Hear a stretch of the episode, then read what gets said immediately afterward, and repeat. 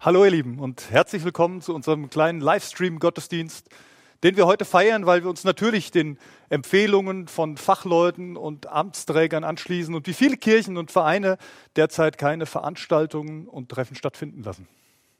Wir tun das, um solidarisch mitzuhelfen. Mitzuhelfen, dass das Virus sich nicht weiter völlig unkontrolliert ausbreiten kann und Menschen, die schwerer daran erkranken könnten, eben besser geschützt werden und im Fall auch besser medizinisch behandelt werden können. Vielen Dank euch allen für euer Verständnis und euer ganz praktisches Mithelfen auf dieser Ebene. Trotzdem ist es uns als Gemeinde, als Leitung natürlich total wichtig, dass Gemeinde mehr ist als Veranstaltung. Ja, wir reden häufig mal drüber, aber jetzt ist die Zeit, wo es auch mal gelebt werden kann. Gottesdienst ist nicht abhängig davon, in welchem Raum man ist, in welchem Gebäude, ist nicht abhängig von dem Umfeld, in dem er sich befindet und auch nicht von der klassischen Form. Gottesdienst ist da, wo wir uns bewusst auf Gott ausrichten, uns von ihm ausrichten lassen, wo wir die Begegnung mit ihm suchen, ihm die Ehre geben und auch Raum in unserem Alltag schaffen für diese Begegnung mit ihm. Ja, Gemeinschaft ist auch ein Aspekt, der zum Gottesdienst dazugehört. Und wir, wir möchten euch gerne ermutigen, in kleinen Zellen, in der Familie oder auch mit dem Hauskreis diese Gemeinschaft weiter zu pflegen.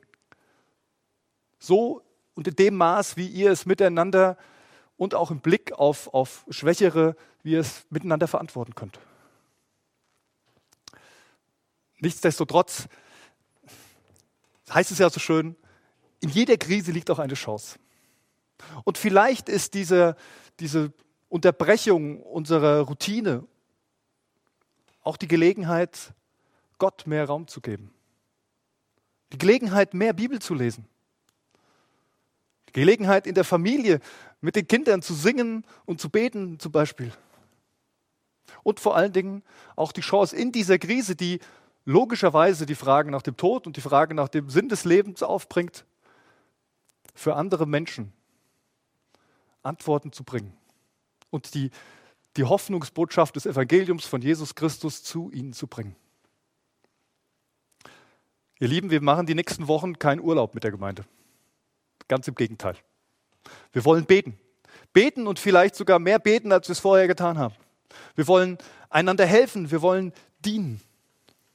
Und wir wollen nach Wegen suchen, ganz neuen Wegen suchen, wie wir wie wir diese Botschaft von Jesus Christus, wie wir diese Hoffnungsbotschaft in diese Welt, in unsere Stadt, zu den Menschen und in das Leben hineinsprechen können.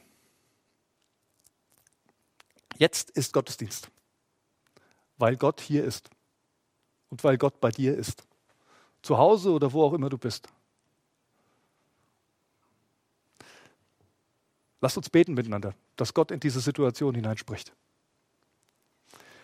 Jesus Christus, ich danke dir von Herzen. Allmächtiger Gott, ich danke dir, dass du der gleiche Gott bist, gestern, heute und morgen. Und dass du gegenwärtig bist in dieser Welt, weil du in Jesus Christus hineingekommen bist und du bist hier. Und dich überfordert eine solche Situation, wie wir sie gerade erleben, nicht. Und ich danke dir, dass wir auf dich schauen dürfen.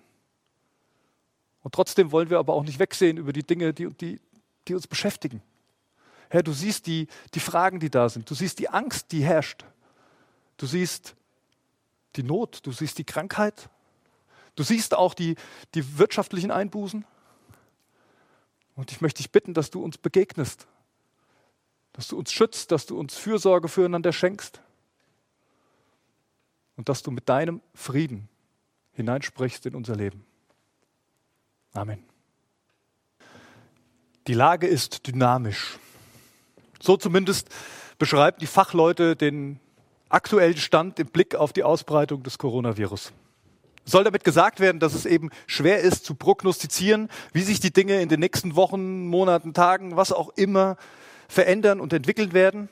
Und es soll damit gesagt werden, dass derzeit man sich noch in der Vorbereitungsphase befindet. Das heißt, der Höhepunkt noch nicht erreicht ist. Die Lage ist dynamisch. Ja, ich würde zustimmen. Das scheint mir allerdings nicht nur im Blick auf das Virus zuzutreffen, sondern derzeit auf so einige Situationen, die uns als Gesellschaft beschäftigen. Wobei man das Gefühl hat, im Moment ähm, ist alles auf Null gefahren und es ist, ist, alles vergessen, was vorher war. Aber ich möchte euch noch mal kurz daran erinnern, an diese Situation. Da werden Menschen nicht weit entfernt von uns in Hanau aus rassistischen und nationalistischen Motiven in einem Terrorakt ermordet. Da stehen Tausenden von Flüchtlingen vor den geschlossenen Grenzen der EU oder ertrinken im Mittelmeer. Da wird im Supermarkt gehamstert, der Nachbar beleidigt oder Menschen sogar öffentlich diffamiert. Da werden Unfallopfer einfach auf der Straße liegen gelassen. Da werden Verbrechen der Vergangenheit geleugnet, Fakten nach Belieben gedreht und gewendet, ganz zu schweigen von den politischen Fragestellungen. Ach ja, und es gab ja auch mal eine Klimakrise. Die Lage ist dynamisch. Denn all diese Dinge scheinen noch nicht ihren Höhepunkt erreicht zu haben.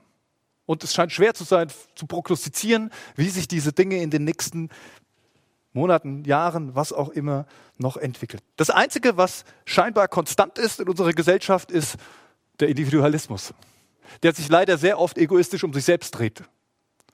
Und die Frage nach Macht. Es geht mir hier überhaupt nicht darum, irgendwie schwarz zu malen. Ganz im Gegenteil.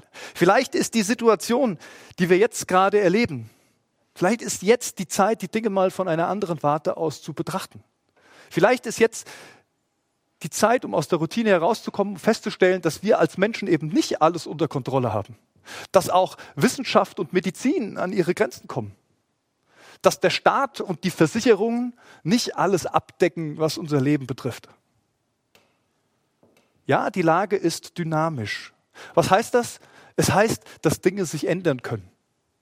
Dinge können sich ändern. Die Lage ist dynamisch und die große Frage an uns ist, sind wir es auch? Paulus schreibt an seinen Schützling Timotheus im zweiten Timotheusbrief, Kapitel 1, Vers 7, Gott hat uns nicht einen Geist der Furcht ge gegeben, sondern einen Geist der Kraft und der Liebe und der Besonnenheit. Gott hat uns nicht gegeben einen Geist der Furcht.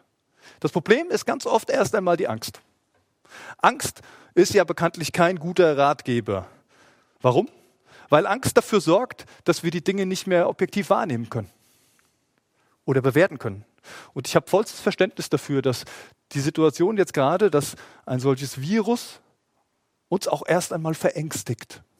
Und ja, ich glaube sogar einen, guten Respekt, einen angemessenen Respekt davor zu haben, ist auch nicht falsch. Aus geistlicher Sicht würde ich allerdings sagen, ist die Angst deutlich tödlicher als dieses Virus. Angst sorgt dafür, dass wir dicht machen. Angst sorgt dafür, dass wir uns abschotten, dass wir fliehen. Manche fangen an, Schuldige zu suchen. Andere lenken sich ab und versuchen alles zu verdrängen. Und alles ist nicht gesund. Meistens auch nicht für unseren Körper, aber vor allen Dingen nicht gesund für unsere Seele, für unser Herz, für das, was, was die Bibel beschreibt, was uns als Menschen ausmacht, wo eigentlich unser Leben stattfindet. Und ehrlich gesagt kann ich total gut nachvollziehen, dass wir so, also mit Angst, auf diese Welt reagieren, wenn es keine Alternative gibt. Und deshalb ist es so wichtig, dass Paulus eben in seinem Vers an Timotheus nicht dabei stehen bleibt und sagen, Gott hat uns nicht gegeben einen Geist der Furcht, Punkt, sondern dass er anfängt zu beschreiben, was diesen Geist Gottes ausmacht. Diesen Geist Gottes, der in den Gläubigen lebt und gerade jetzt in einer solchen Zeit zum Ausdruck kommen darf. Gott hat uns nicht gegeben einen Geist der Furcht, sondern der Kraft und der Liebe und der Besonnenheit ein Geist der Kraft. Dynamis. So lautet das Wort, was Paulus an dieser Stelle hier verwendet. Ein griechisches Wort, das im Neuen Testament häufiger, besonders bei Paulus, auch vorkommt und die Kraft, die Macht, die Dynamik Gottes beschreibt. Die Dynamik, die auch durch den Heiligen Geist in seinen Jüngern, in den Nachfolgern Jesu zu finden ist und wirksam wird. Paulus verwendet den Begriff, um die Allmacht Gottes zu beschreiben. Er verwendet ihn, um die wunderwirkende Kraft Jesu zu beschreiben.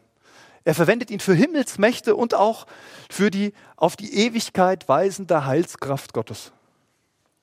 Und Paulus lädt uns ein, diese Kraft zu unserer Stärke zu machen. Im Epheserbrief schreibt, er, seid stark in dem Herrn und in der Macht seiner Stärke. Dynamis. Ja, die Lage ist dynamisch, weil wir einen Dynamis-Gott haben. Vielleicht ist es an der Zeit, uns nicht länger auf Menschengemachtes zu verlassen oder nur darauf zu verlassen und uns vielleicht sogar als Opfer der Umstände zu sehen und Missstände anzuprangern. Vielleicht ist es Zeit aufzustehen, in Bewegung zu kommen und dieser Situation der Welt mit der Dynamik Gottes zu begegnen. Ein Mann namens Angus Bucken lebt in Südafrika und in den 70er Jahren ist er dahin ausgewandert mit seiner Familie, um eine ganz neue Existenz aufzubauen als Farmer in Südafrika. Und alles das, was erstmal sehr romantisch begann, in einem sehr idyllischen Ort und mit einer tollen, heilen Familie, entwickelte sich für Angus relativ schnell zu einer ziemlich schwierigen Situation. Der Ackerbau war extrem schwierig, es klappte nichts. Die Menschen vor Ort, mit denen kam er überhaupt nicht klar. Er war überfordert mit der ganzen Situation.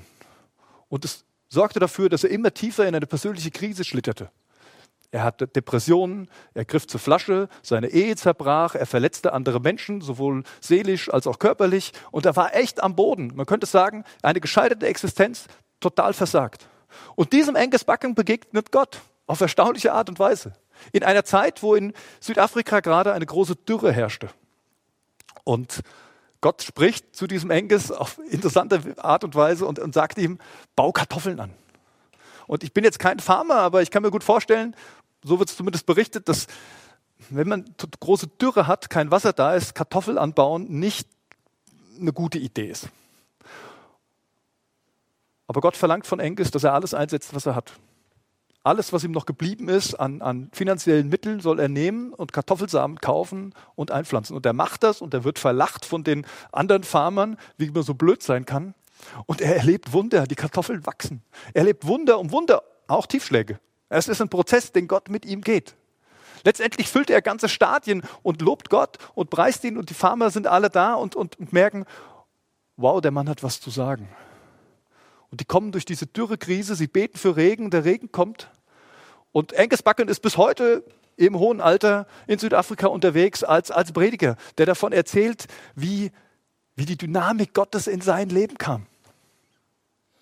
Ja, vielleicht ist es nicht überall so wie bei Angus, aber Gott, der dynamische Gott, ist mit seiner Kraft da. Eine Kraft, die eben nicht zuallererst danach fragt, was ich selbst davon habe die um sich selbst kreist, sondern eine Kraft, die nach Liebe, nach Barmherzigkeit, nach Versöhnung und nach Frieden strebt. Dynamis. Gott hat uns nicht gegeben einen Geist der Furcht, sondern der Kraft und der Liebe. Ein Geist der Liebe, nicht nur Sympathie, sondern diese Agape, die selbstlose, die sich schenkende Liebe. Wir sprechen ja häufig mal hier über Nächstenliebe dass wir das leben wollen, dass es unser Anliegen ist als Christen, natürlich unser Nächsten zu lieben wie uns selbst. Und jetzt in so, in so einer Situation kann es zum Ausdruck kommen. Weiß ich eigentlich, wie es meinem Nachbarn geht? Ob er gefährdet ist? Ob er irgendwie Unterstützung braucht? Wir haben uns als Leitung dafür ausgesprochen, dass wir gerne hier auch in der Gemeinde ein, Ort sein wollen, wo wir koordinieren, wenn jemand Hilfe braucht wo Menschen sich anrufen können, zum Beispiel sagen, ich muss zu Hause bleiben oder für mich ist es besser zu Hause zu bleiben, ich kann nicht einkaufen gehen, kann das jemand anders für mich erledigen? Dann dürft ihr euch melden und wir versuchen es zu koordinieren. Vielleicht ist es aber auch eher dieses, ich sitze hier zu Hause und oder ich muss mein Geschäft schließen, ich kann nichts mehr verdienen und ich brauche einfach mal jemanden, mit dem ich drüber reden kann. Auch dann meldet euch. Am besten per Mail, dann können wir es am einfachsten koordinieren, aber auch per Telefon möglich. Kontaktdaten findet ihr auf der Homepage. Wir wollen füreinander da sein. Wir wollen dieser Liebe ein Gesicht geben und es praktisch werden lassen. Aber es fängt eigentlich schon viel früher an. Es fängt schon beim Respekt an. Und das ist etwas, was ich in vielen der genannten Situationen vorhin in unserem Land erlebe, dass es uns daran fehlt. Respekt und Wertschätzung dem anderen gegenüber. Vielleicht auch Respekt dahin, dass wir Entscheidungen, die jetzt getroffen werden müssen, von Menschen, die in der Verantwortung stehen, die demokratisch oder wie auch immer diese Verantwortung tragen und jetzt Entscheidungen treffen müssen, dass wir diese Entscheidung akzeptieren, dass wir mitgehen, anstatt zu schimpfen und zu meinen, wir wüssten es besser. Über die Frage, ob Entscheidungen richtig sind oder ausbaufähig, können wir zu gegebener Zeit gerne diskutieren. Das ist überhaupt gar keine Frage. Aber jetzt ist es erstmal dran, solidarisch zu handeln. Auch aus Nächstenliebe. Auch aus Respekt dem anderen gegenüber. Gott hat uns gegeben einen Geist der Kraft und der Liebe und als drittes einen Geist der Besonnenheit. Besonnenheit, ein schönes Wort, oder? Also klingt ja schon fast irgendwie wissenschaftlich und hat mich ein bisschen an die Pressekonferenzen des Robert-Koch-Instituts äh, aus den letzten Tagen erinnert. Aber worum geht es hier bei Besonnenheit eigentlich? Es geht darum, dass man durch die Ausrichtung auf Gott einen anderen Blick bekommt. Einen neuen Blick, vielleicht sogar einen Blick, der über unseren menschlichen Blick hinausgeht. Es geht um Erkenntnis. Erkenntnis zum Beispiel darüber, was im Leben wirklich wichtig ist. Erkenntnis darüber, worum es eigentlich geht, für was es sich zu kämpfen lohnt. Und vielleicht auch für was ich gar nicht kämpfen muss, weil es andere tun, weil Gott mir eine große Freiheit und eine große Weite an dieser Stelle schenkt. Bei Besonnenheit geht es auch um Augenmaß. Etwas, das uns mehr und mehr verloren geht. Augenmaß. Tobias Teichen, Pastor ähm, der ICF-Gemeinde in München, er hat in einem netten Podcast daran erinnert, dass Corona ja übersetzt Krone heißt. Und er hat eine sehr treffende Frage gestellt, nämlich die Frage, wer hat denn jetzt eigentlich die Krone auf? Das Virus? Die Angst? Oder unser Gott? Und ich finde es eine sehr gute Frage, die wir uns stellen sollten. Und wir sind gefordert, vielleicht die Krone in unserem Leben auch wieder an die richtige Stelle zu setzen. Unsere Welt, unser Land, unsere Stadt, unsere Nachbarn, unsere Kollegen und unsere Freunde, sie brauchen jetzt nicht noch mehr Rechthaber und Besserwisser, sondern Männer und Frauen, die miteinander und füreinander eintreten, die sich Hass, Angst, Ausgrenzung und Ungerechtigkeit entgegenstellen und vor allen Dingen welche, die zu lebendigen Hoffnungszeichen werden weil dieser Geist Gottes, diese Dynamik, diese Liebe und diese Besonnenheit in ihnen lebt. Ihr Lieben, die Lage ist dynamisch. Doch was auch kommt, eins steht fest. Jesus Christus ist der Sieger. Amen.